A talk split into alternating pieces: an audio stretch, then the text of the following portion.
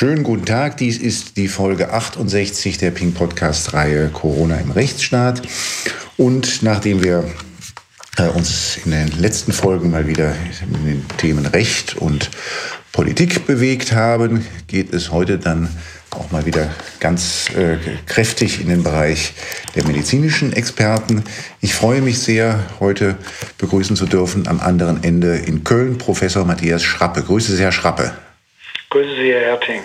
Herr Schrappe, ich darf Sie kurz vorstellen. Sie sind äh, Mediziner, Internist mit äh, Zusatzbezeichnung Hämot, Hämot, oh Gott, das kann ich schon nicht aussprechen, Hämatologie, das hat irgendwas mit Blut zu tun, internistische Onkologie und Gastroenterologie. Den, den größten Teil Ihres beruflichen Lebens haben Sie an Krankenhäusern verbracht. Ist das, bin ich da richtig informiert? Ja, praktisch ausschließlich. Ich bin geborener Krankenhausarzt und dann, dann dort äh, ähm, über, über verschiedene äh, Stationen dann auch, äh, äh, haben Sie dann auch eine Professur seit 2009, ähm, eine Stiftungsprofessur für Patientensicherheit an der Universität Bonn. Ähm, für den absoluten Laien, was äh, sind so die Themen, so die Kernthemen, wenn man von Patientensicherheit als wissenschaftliches Thema spricht? Ja, muss man vielleicht ein, ähm, ein bisschen zurückgehen. Also, weil es in den 90er und 80er Jahren noch keinen Infektiologen-Facharzt gab ähm, äh, oder Zusatzbezeichnung gab, ähm, habe ich damals das äh, Fach Infektiologie sozusagen ohne Nennung ähm, äh, gemacht und auch hier in Köln aufgebaut und mich da habilitiert zu diesem Thema.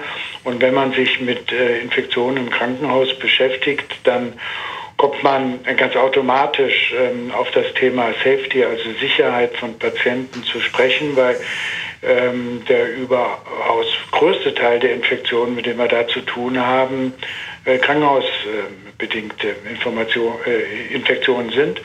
Und über diesen ähm, Connex kam ich ähm, äh, äh, in meiner fachlichen Arbeit äh, zur Qualitäts- und dann auch zur Patientensicherheitsthematik. Ich bin dann 2009 ähm, auf das ähm, Institut berufen worden an der Universität Bonn.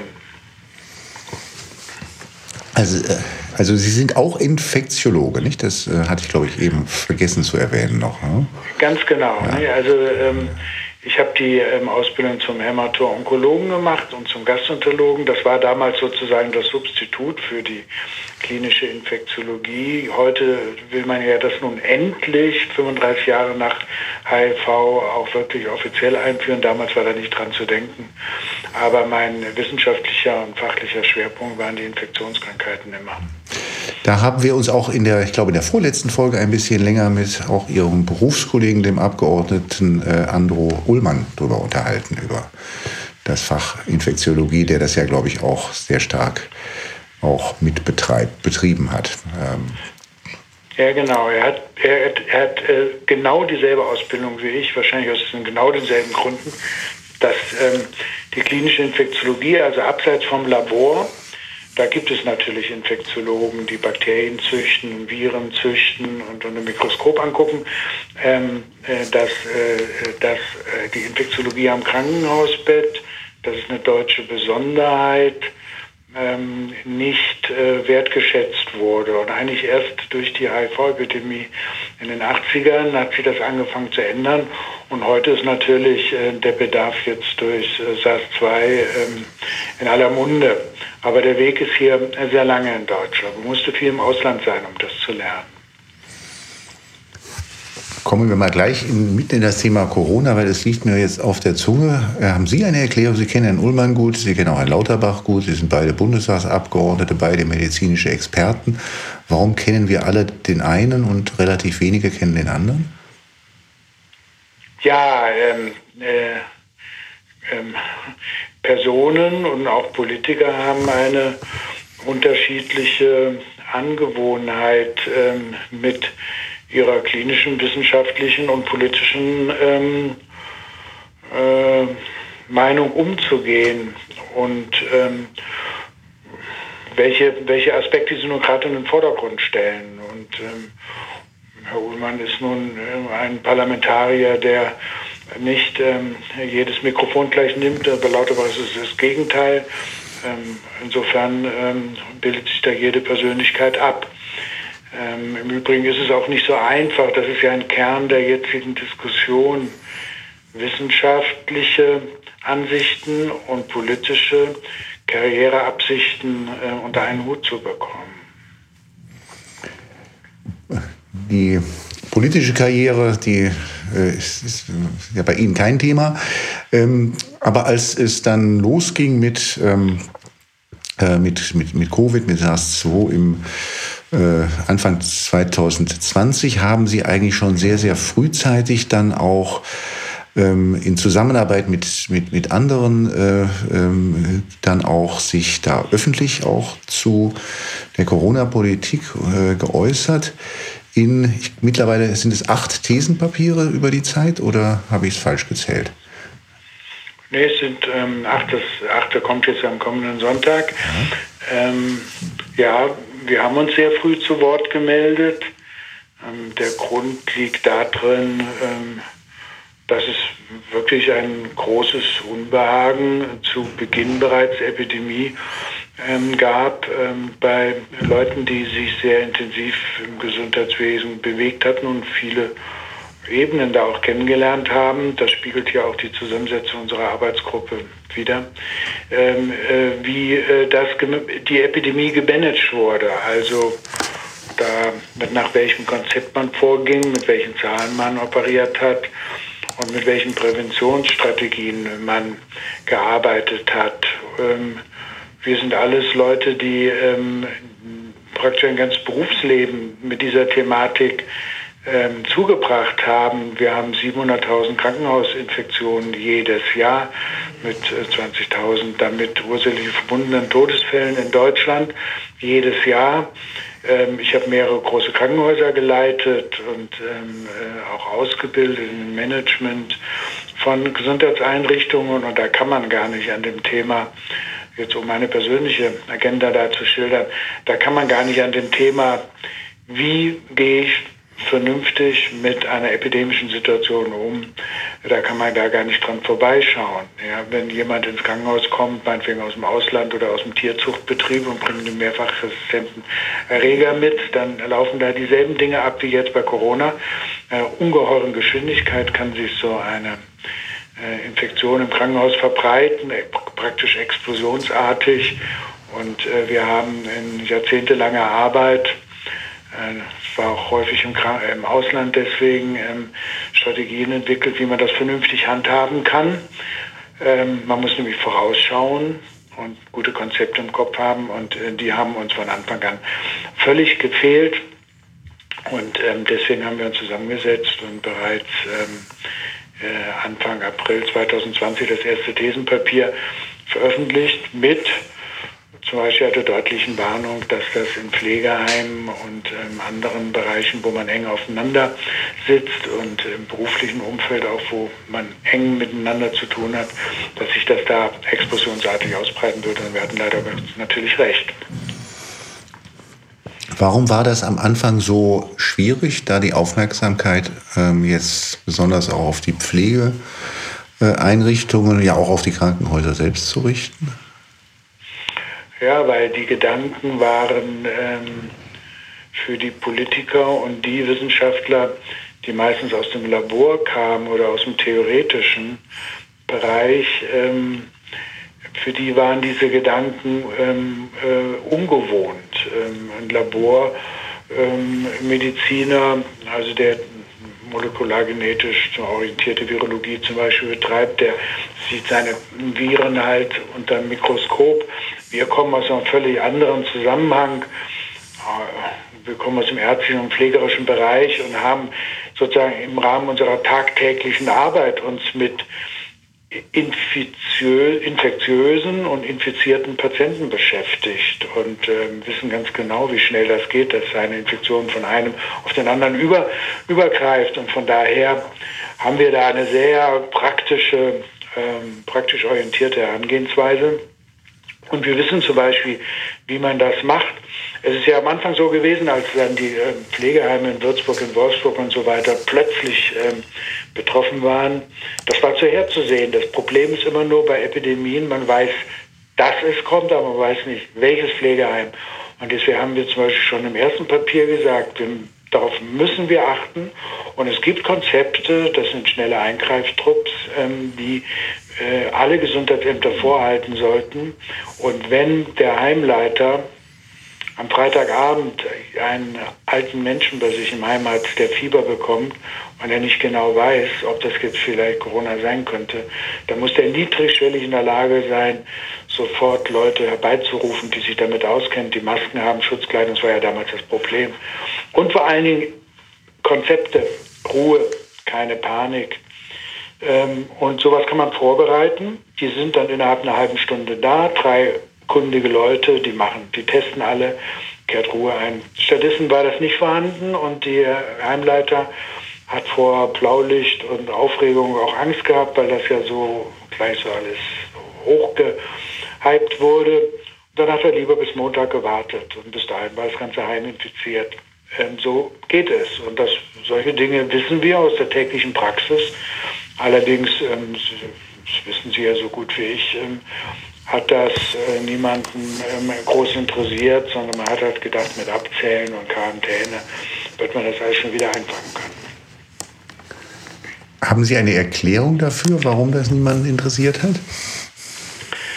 Ja, ich glaube, das ist ähm, ähm, letztendlich in der, ähm, bei den medizinischen Beratern eine Frage der Sichtweise. Es gibt halt Leute, die das mehr aus Grundlagenforschungsperspektive, also ich sage jetzt mal unter dem Mikroskop betrachten möchten und die natürlich auch die dazugehörigen Mittel gerne an Land ziehen wollen. Und traditionell sind wir mit epidemiologischen Verfahren, mit infektiologischen Verfahren in Deutschland ähm, weniger äh, stark aufgestellt, wenn es um die konkreten ähm, patientennahen Maßnahmen geht. Da haben wir ähm, äh, keine so große Tradition, wie das andere Länder haben. Also zum Beispiel USA, das muss man ganz klar sagen, ist ein Riesenunterschied. Da sind ganz häufig Infektiologen auch im Krankenhausmanagement tätig, äh, die genau deswegen da sind, weil sie wissen, äh, das muss äh, von den Führungen gemacht werden, das muss vorbereitet werden, muss, darf da nicht erst anfangen, wenn es zu spät ist. Und ähm, solche Gedanken sind halt unter den beratenden Wissenschaftlern nicht weit verbreitet gewesen. Die Politik hat denen aber diesen gehört, ähm, zugehört und ähm, äh, andere nicht zu Rate gezogen. Und dann ist die Politik in so einen Self-Fulfilling Prophecy-Prozess gekommen. Sie konnte dann irgendwann auch ohne Gesichtsverlust nicht mehr umkehren. Ähm, wir bekamen dann die böse zweite Welle. Es ist genau das passiert, was wir gesagt haben. Ähm, äh, die Sterblichkeit äh, war bei den höheren Altersgruppen vernichtend. Äh, wir haben bestimmt 50.000 Todesfälle gehabt, die, äh, wenn man sich da besser drum gekümmert hätte, ähm, zu einem großen Teil hätten vermieden werden können. Also wir kennen ja alle die Zahlen vom letzten Winter.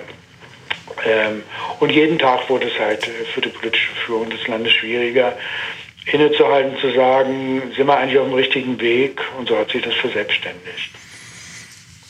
Kurze Frage. Sie sprachen einen Vergleich zu den USA an und Infektiologie in den Krankenhäusern. Ähm, ganz kurz mal zurückgeblendet, auch vor Corona gab es ja immer so ähm, Berichte, dass, es, dass die Krankenhausinfektionen in Deutschland ein besonders großes Problem sind. Wie steht da Deutschland, was jetzt auch ganz unabhängig von Corona ist, wie steht Deutschland da im Vergleich zu anderen Ländern? Jetzt, wenn man die ähm, Prävalenzstudie nimmt, ähm, äh, sind wir ungefähr in der gleichen Größenordnung. Ähm, das ist auch nicht so einfach zu erklären, äh, zu äh, vergleichen, weil es kommt ja immer darauf an, ob man jetzt Universitätskliniken mit Universitätskliniken vergleicht oder Versorgungskrankenhäuser auf dem Land mit solchen in einem anderen Land. Ähm, also wir sind in Deutschland jetzt nicht katastrophal viel schlechter. Das will ich wirklich nicht sagen. Bei Resistenzen sogar recht gut, bei Antibiotikaresistenzen, weil ähm, wir im Vergleich zu Ländern, wo man Antibiotika sozusagen ohne Rezept kaufen kann, hier durch unsere etwas restriktivere Umgangsweise doch ähm, bis jetzt also nicht äh, schlimmer als andere Länder dastehen. Aber trotzdem, ähm, wo man steht, ist eine Sache und ob man bei Krisen gut reagieren kann, ist eine andere Sache. Also bei uns ist halt ähm, traditionell äh, weniger Wert darauf gelegt worden, ähm, äh, Risikomanagement äh, zu betreiben, was Infektionen in der Gesundheitsversorgung angeht. Also äh, die Organisationen und das gesamte Gesundheitssystem vorzubereiten auf das eventuelle Auftreten. Es hat ja das Papier des Bundes gegeben, Infrastruktur ähm, und ähm, äh, IT und ähm, die ähm, SARS-MOD, also Modified SARS-Epidemie ähm, Anfang der 10er Jahre. Aber das ist in der zweiten Merkel-Regierung nicht weiter verfolgt worden. Äh, da stand ja genau drin, was passieren könnte und mit einigen Abweichungen genau das ist passiert. Also da hat man einen großen Fehler gemacht, indem man einfach nicht dafür gesorgt hat, dass wir von unseren Prozessen und von unserer Ausrüstung, Schutzmasken als Thema, äh, besser vorbereitet sind noch etwas aufzugreifen, was Sie gerade gesagt haben. 50.000 vermeidbare Todesfälle im, in der zweiten Welle, das ist ja ganz gewaltig. Wie konnte das passieren? Ja, ich habe gesagt, teilweise vermeidbar nicht. Ähm, mhm. Aber ähm, es ist ein, ein, also es sind damals 90 Prozent der Todesfälle in der zweiten Welle über äh, 70 Jahre alt gewesen. Und äh, das ist natürlich ein, äh, eine Sache, die also die ist nicht nur betrüblich, die ist einfach furchtbar. Vor allen Dingen, weil äh, jetzt nehmen wir unsere Arbeitsgruppe mal als Beispiel, es also viele zahlreiche Experten gab, die schon ein Dreivierteljahr vorher genau auf diesen ähm, Punkt aufmerksam gemacht haben. Wie konnte es passieren? Man hat einer falschen ähm, man hat einer falschen Strategie geglaubt. Man hat gedacht, dadurch, dass man die ganze Gesellschaft in Lockdown schickt, auch die Kinder, dass dann sozusagen von unten ja, ähm, der Schutz bis in die Altersheime reinreicht. Man hat verzichtet darauf, sich rasch tatkräftig, praktisch sofort nach Auftreten der Epidemie, ähm, um einen zielgerichteten Vorortschutz zu kümmern. Ne, also man hat darauf vertraut, wenn man das gesamte Gesellschaft der Übertragung verhindert, dann wird es bei den alten Menschen auch funktionieren. Und genau dieses Konzept ist nicht aufgegangen. Die ähm, Epidemie ist in die Altersheime reingerauscht und hat da äh, leider äh, äh, das getan, was wir heute wissen.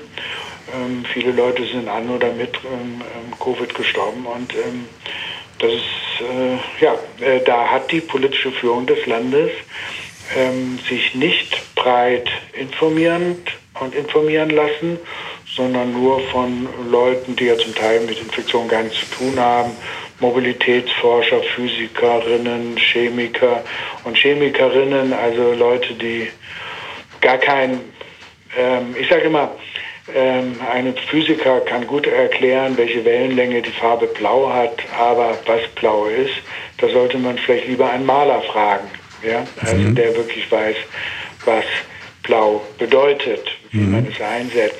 So ist es halt auch mit der Epidemie. Man kann da Berechnungen anstellen, das ist schön und gut. Vielleicht ist es auch ganz nützlich. Aber was eine Epidemie ist, mhm. wie sie sich verhält, äh, wie man da eingreift, was man tut, was die Rezepte sind, worauf man achten muss und wie sprunghaft sich jede Epidemie verhält. Sie hält sich nämlich nicht an lineare Konzepte.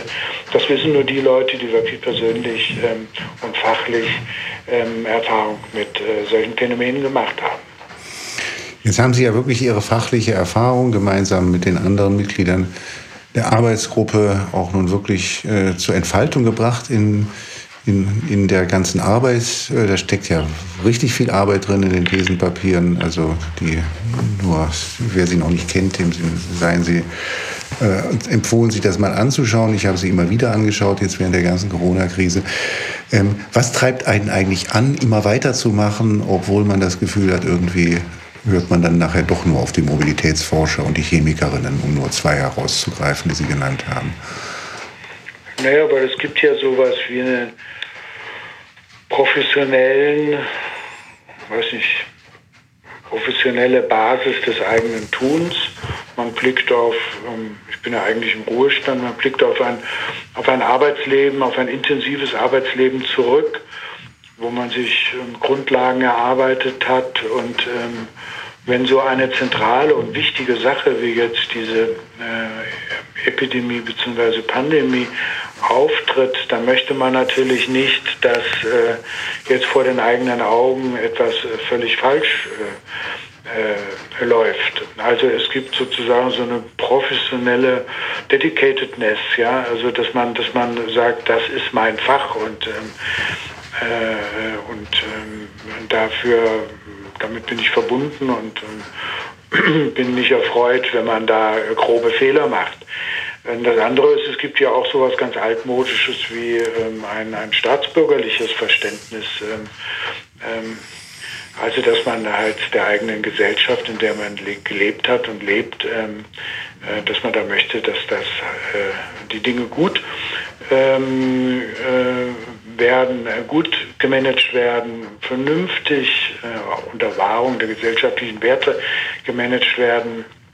Sowas, ich sage jetzt mal in Anführungsstrichen altmodisches, gibt es ja auch noch und ich glaube, das ist bei uns in der Gruppe auch sehr breit vertreten. Deswegen haben wir in jedem dieser Thesenpapiere auch ein Kapitel drin gehabt, ähm, was sich der, den gesellschaftspolitischen ähm, äh, Bedingungen und Folgen ähm, äh, gewidmet hat, weil wir äh, der Meinung sind, eine Epidemie ist nicht nur ein biologisches äh, Geschehen, ähm, äh, das, ist, das wäre ein ganz reduktionistischer Standpunkt, sondern ein äh, biologisch-gesellschaftliches Phänomen. Die Gesellschaft wird dadurch verändert und die Gesellschaft wirkt auf die Epidemie zurück und ähm, so war es ja auch in der Geschichte immer mit der Pest und der Cholera und so weiter. Wo sind die Parallelen zur Pest und Cholera? Ja, die, ähm, ähm, man kann sagen, die großen Epidemien der Weltgeschichte, äh, Pest und Cholera sind da wirklich zwei gute Beispiele, aber man könnte auch Tuberkulose, Lewis und HIV dazu setzen, haben immer ähm, äh, gesellschaftliche Prozesse in Gang gesetzt, gesellschaftliche Tendenzen verstärkt. Also meinetwegen Pestausweise waren die ersten Reisepässe, äh, historisch. Ja. Ähm, die Cholera hat dafür gesorgt, dass man über ähm, die, äh, ich sag mal, Griffigkeit ähm, von bürokratischen Systemen, staatlichen Steuerungssystemen nachgedacht hat, wegging von ständischen Organisationsformen hin zu damals sehr fortschrittlichen bürokratisch-hierarchischen Organisationsformen, die heute übrigens überholt sind, aber damals, Ende des 19. Jahrhunderts, war das hochmodern. Ähm, HIV hat andere Dinge, zum Beispiel ähm, eine Diskussion gesellschaftlich in Gang gesetzt über sexuelle Orientierungen. Also jede ähm, große Epidemie reflektiert gesellschaftliche Prozesse, verstärkt sie, unterdrückt sie und ähm, muss daher auch als gesellschaftliches Phänomen wahrgenommen werden. Und darauf haben wir von vornherein, ähm, äh, darauf haben wir von vornherein ähm, aufmerksam gemacht. Die ähm, eine äh, Krise, an die Sie jedenfalls ja viele von uns noch auch aus der eigenen Erwachsensein erinnern können, ist die HIV-Krise. hätten wir mehr aus der HIV-Krise lernen können? Ja, ähm, also in meinen Augen, das ist ja mein eigenes berufliches ähm, Thema gewesen, ähm, ist das schon ganz gut gemacht worden damals. Es war, glaube ich, eine ähm, ganz glückliche Situation, weil wir es geschafft haben, die Gruppen oder für die Gruppen, um die es ging, äh, meinetwegen homosexuelle ähm, aktive Männer oder intravenös Drogenabhängige, ähm, für die zielgruppenspezifische Programme zu entwickeln. Also zum Beispiel war es ja bis dahin, äh, also wir haben, wir hätten die Approbation verloren, hätten wir Heroinersatzstoffe Patienten gegeben, die im Krankenhaus mangels Heroin ähm, in den kalten Entzug kamen. Ähm, das war strengstens untersagt. Und im Rahmen der HIV-Epidemie hat sich aber herausgestellt, dass dieses dieses Verdikt nicht sachdienlich ist und äh, man hat also äh, angefangen zu lernen, mit ähm, Drogenersatzstoffen zu arbeiten. Also so wurden schwerkranke Patienten und Patientinnen ähm, äh, mit HIV bzw. AIDS aus dieser Gruppe ähm, behandlungsfähig, konnten überhaupt Behandlungen durchhalten, äh, weil sie nicht in den Zug kamen. Nicht? Genauso haben wir es geschafft, unter, für schwule Männer äh, äh durch eine Erweiterung äh, des äh, Bereiches von ähm, äh, Sozialversicherungs ähm, äh, bzw. für Sozialversicherungsträger zugänglichen Institutionen, die berühmte AIDS-Hilfe, ja, die dann äh, da tätig werden konnte als eigenständige Trägereinrichtung, haben wir es geschafft, ähm, äh, dieser Gruppe, die ja sehr viel im Verborgenen äh, zugange war, ähm, eine äh, offene Situation herzustellen, dass die ähm, selbst ähm, auch Konzepte entwickelt hat, wie sie mit der Epidemie fertig werden und ähm, also ähm, eine aktive Rolle spielen konnte. Das ist heute, das hätten wir für heute uns aufheben müssen, diesen Gedanken, denn diese aktive Rolle, ich sag mal, der Bürger, ähm, ist ja derzeit doch durch ein sehr paternalistisches ähm, äh, Konzept eigentlich ausgebremst. Ja. Wir wecken nicht die wir wecken nicht die äh, Aktivitäten, die Autonomie in der Gesellschaft, sondern schreiben eigentlich nur, äh, Klammer auf Quarantäne, Klammer zu, vor. Also ich glaube, HIV haben wir ähm, ganz gut hingekriegt. Da gab es auch am Anfang Leute, ähm, zum Beispiel aus südlichen Bundesländern, die, die meinten, man sollte alle HIV-Infizierten irgendwie kennzeichnen und auf eine Ostseeinsel verschiffen.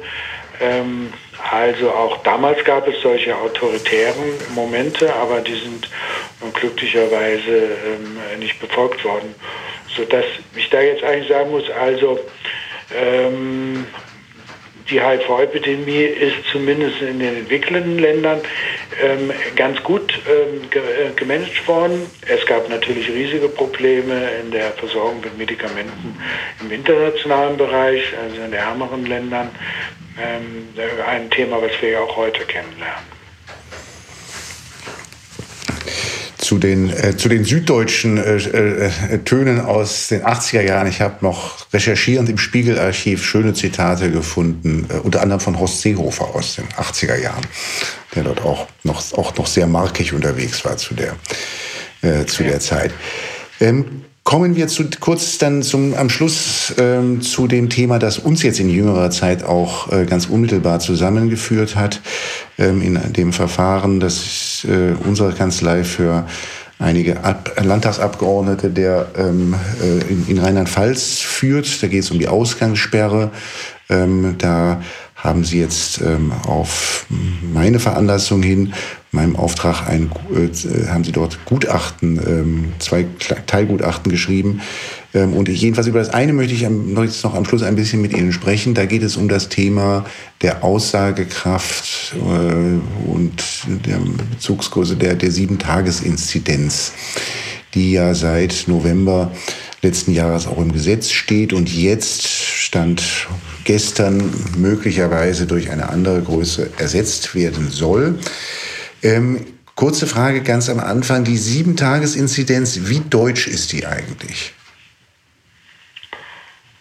Das, ähm, also auch andere Länder arbeiten damit, wobei äh, man ähm, sagen muss, also die Europäische Seuchenschutzkommission, also die ECDC, in Brüssel arbeitet immerhin mit der 14-Tage-Inzidenz. Das ist schon ein ganz bisschen sinnvoller. Aber grundsätzlich muss man sagen, ähm, eine Epidemie ist ein komplexes Geschehen, was, äh, was schlecht ausrechenbar ist. Das ist die Eigenheit. Eine Epidemie ist heute in irgendeinem Land, das haben wir alle hier erlebt, ganz äh, furchtbar. Und im nächsten Augenblick, ähm, nach ein paar Wochen, kann man da wieder hin in Urlaub fahren. Ne? Und das Land wird gelobt für sein vernünftiges Management. In Australien, das war das Land, wo alle Zero-Covid-Pilger ähm, stolz drauf waren und jetzt kommen die aus ihren Problemen nicht wieder raus. So war es die ganze Zeit. Ähm, und ähm, deswegen ist es eine, eine Torheit, äh, überhaupt zu glauben, mit einem einzigen Messwert, welchem auch immer, man eine äh, Epidemie messen und steuern kann. Das ist eine Torheit. Man braucht bei epidemischen Situationen immer ähm, verschiedene Messwerte, die an verschiedenen Stellen ansetzen. Ähm, also Beispiel, man kann natürlich Viren zählen oder man kann Infizierte zählen.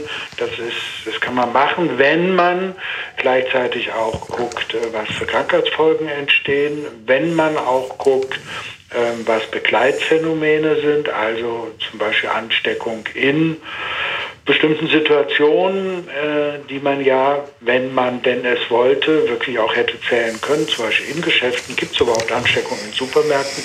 Äh, Wäre ja mal interessant zu erfahren.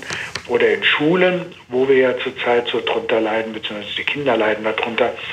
Ähm, oder bei welchen beruflichen Zusammenhängen. Also diese, äh, wenn man dann solche Zahlen zusammensieht, ähm, wir nennen das ein Indikatoren-Set, aufbaut, dann kann man ähm, ähm, selbst solche komplizierten und komplexen Prozesse wie eine Epidemie gut ähm, ja, messen und daran dann auch steuern. Ähm, aber ähm, das hat man, das war auch unser, einer unserer ganz zentralen Punkte von Anfang an. Aber man hat halt, ähm, ja, die Politik will einfache Werte haben, immer mit diesem einen Wert da gearbeitet der jetzt ähm, in irgendeiner Form ersetzt werden soll durch ähm, Werte, die Aussagen machen über die Belastung der Krankenhäuser. Ähm, da ist immer das, das Argument gewesen, na, das, das Gegenargument gewesen, naja, also wenn die Leute im Krankenhaus seien, dann sei es ja viel zu spät. Was sagen Sie, wenn Sie das als Einwand hören? Ja, natürlich, ganz klar. Also es ist ein, wir nennen das in der Systematik, es ist ein Outcome-Parameter. Also Outcome heißt in der Epidemiologie oder Infektionsepidemiologie ähm, äh, äh das Ergebnis eines Krankheits- und Infektionsprozesses. Nicht, dann ist ja jemand schon im Krankenhaus. Ist ja schon was passiert. Und naturgemäß tritt das äh, später ein als die Infektion selbst. Das ist ja auch kein Wunder. Ähm, wenn wir jetzt mit einem solchen Wert weiterfahren wollen in Deutschland, man kann da nur vorwarnen, wir kommen vom Regen in die Traufe. Es ist unsinnig mit einem einzigen Wert, wie gut er auch sei. Es ist unsinnig, mit einem einzigen Wert steuern zu wollen. Das, was man braucht, ist Messwerte, die an verschiedenen Stellen dieses, wie ich es eben sagte schon, dieses Infektions- und Krankheitsprozesses ansetzen ähm, und verschiedene Perspektiven einnehmen. Ähm, und da kann man ähm, ähm, Gruppen von, ähm, also verschiedene Formen von Indikatoren verwenden. Natürlich kann man diese Melderate, die sogenannte 7-Tage-Inzidenz, ähm, vielleicht als 14-Tage-Melderate äh, weiterverwenden, wenn man sie denn flankiert durch eine zum Beispiel Hospitalisierungsrate.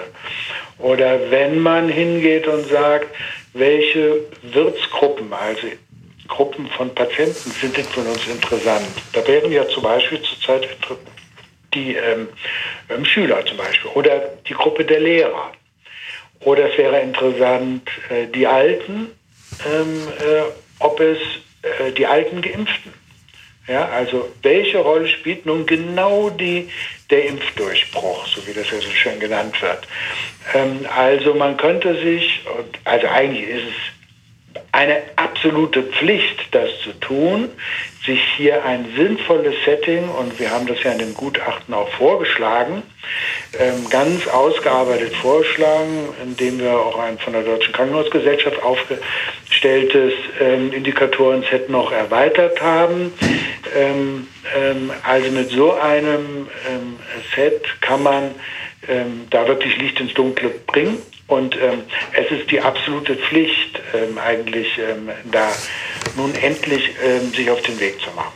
Aber das jetzt ansteht, dass wir jetzt eins durch einen anderen einzelnen Parameter äh, ersetzen, das ist genauso unsinnig, wie es vorher war. haben wir denn überhaupt für den Indikatoren-Set alle Daten, die man dafür braucht? Wissen wir eigentlich im Augenblick überhaupt, wenn es jetzt heißt, da sind jetzt wieder 5000 Meldungen eingegangen an einem Tag, wissen wir überhaupt, wie viele ungeimpfte Senioren dazwischen, äh, wie viele geimpfte Senioren dann dazwischen sind? Ich, ich, ich, denke, dass Sie die Frage als rhetorische verstehen, weil das in einem entwickelten Land wie in dem unseren es nicht möglich sein soll zu wissen, wie alt Patienten sind und welches Geschlecht sie haben und welche Begleiterkrankungen, äh, wenn sie ins Krankenhaus kommen. Wir erheben tagtäglich zu Abrechnungszwecken Millionen, täglich Millionen von Daten über Krankenhauspatienten. Jeder Patient, der ins Krankenhaus kommt, muss eine Aufnahmediagnose quasi abliefern, äh, die gemeldet wird an die Krankenkassen. Es wäre ein leichtes und es ist also nicht im entferntesten überhaupt, dass wir eine Entschuldigung da überhaupt nur andenken, dass wir wie ein Entwicklungsland im schlechten Sinne, ja, ähm, datenlos in so einer Situation stehen und dann noch behauptet wird, ja, das sei der Datenschutz, der daran schuld wäre, dass wir die Daten nicht hätten.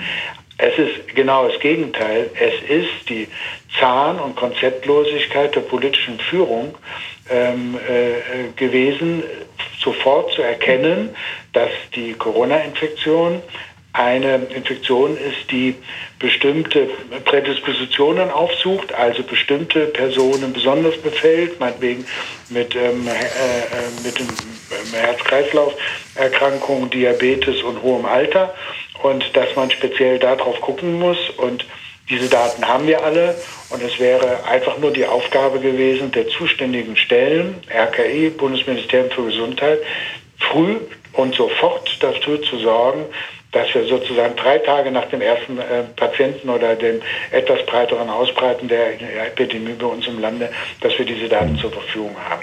Dass wir bis vor kurzem nicht mal wussten, wie alt unsere Intensivpatienten mit äh, Covid-19 sind, das ist ähm, so wenig äh, zu entschuldigen, dass mir hier am Telefon im Interview mit Ihnen also ähm, schwerfällt, die Kontenance zu wahren. Herr Schraber, das werden unsere, wir haben in vielen Folgen schon gesprochen über die Datenarmut, äh, die sich ja überall bemerkbar macht. Und wir haben in manchen Folgen auch schon darüber gesprochen, dass der, dass der Grund der Datenarmut keineswegs der Datenschutz ist, der nämlich viel mehr ermöglichen würde, als man so gemeinhin denkt, sondern dass man sich auch, dass man sich wie in manchen anderen Fragen auch gerne mal hinter dem Datenschutz versteckt, ähm, äh, der, der ja kompliziert ist und sich deswegen immer gut als Ausrede eignet. Ähm, das werden natürlich äh, all die Hörer äh, gerne hören, die jetzt darüber zu dem Podcast gestoßen sind, dass die Ping, unter deren Dach wir den Podcast haben, ja eine Datenschutzzeitschrift ist. Ähm, wir haben schon so ein bisschen, sind schon ein bisschen über unserer Zeit. Ich hätte, ich könnte das jetzt noch sehr, sehr lange fortsetzen, ähm, aber das machen wir dann ein andermal, Herr Schrappe. Und ich darf Ihnen dann für, für heute erst einmal herzlich danken. Ich danke Ihnen auch.